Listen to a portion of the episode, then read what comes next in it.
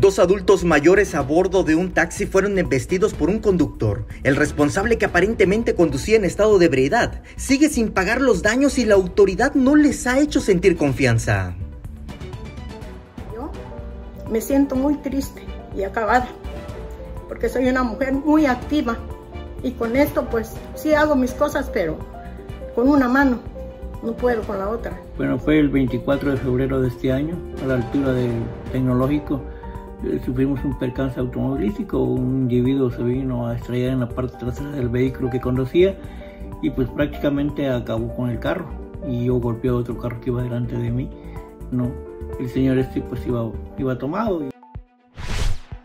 De enero a septiembre de 2022 en Chiapas se registraron 403 desapariciones de niños, niñas y adolescentes, lo que significa que en promedio cada mes suceden 45 y más de una por día. Por medio de un comunicado en diciembre de 2022, familias desplazadas de Chenaló, Chiapas, denunciaron una serie de atropellos a sus derechos humanos, como la falta de alimentos, vivienda y la desaparición de sus familiares, entre ellos tres niñas y niños. José Esteban Nucamendi, el pasajero señalado por Viva Aerobús por intento de apoderamiento ilícito de la aeronave en el Aeropuerto Internacional Ángel Albino Corso de Chiapas, fue vetado de la aerolínea, una acción en consecuencia del hecho registrado el pasado 1 de diciembre, cuando reclamó su derecho de subir su equipaje en el maletero.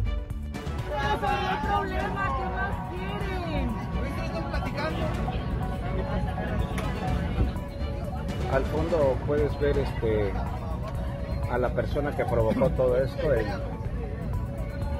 de aerocargo. Y ya los ciudadanos acá molestos. El 7 de diciembre, Paola llegó en la mañana como todos los días desde hace 13 años a la escuela primaria David Gómez a cumplir sus funciones como intendente. Fue el último momento que la vieron con vida. Su cuerpo fue encontrado en la cisterna sin vida. El 13 de diciembre, el presidente de México, Andrés Manuel López Obrador, confirmó la muerte del gobernador de Puebla, Miguel Barbosa Huerta, quien dejó de existir a los 63 años en un hospital de la Ciudad de México.